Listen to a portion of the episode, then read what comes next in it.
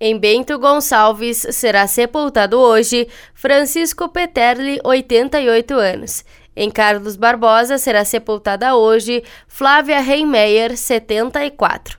Em Caxias do Sul foram sepultados ontem Cecílio Leopoldo Alves Mota, 68 anos, Neuci Antunes Padilha, 66, Adalgisa Vieira, 78, Maria Madalena Lopes Casagrande, 69, Valdomiro Mendes dos Reis, 82, Clair Terezinha Oliveira, 71, Edgar Ruben dos Santos, 47, Jandira de Jesus Lemos de Godóis, 51, Jandira Alzira Molar de Casa Grande, 78.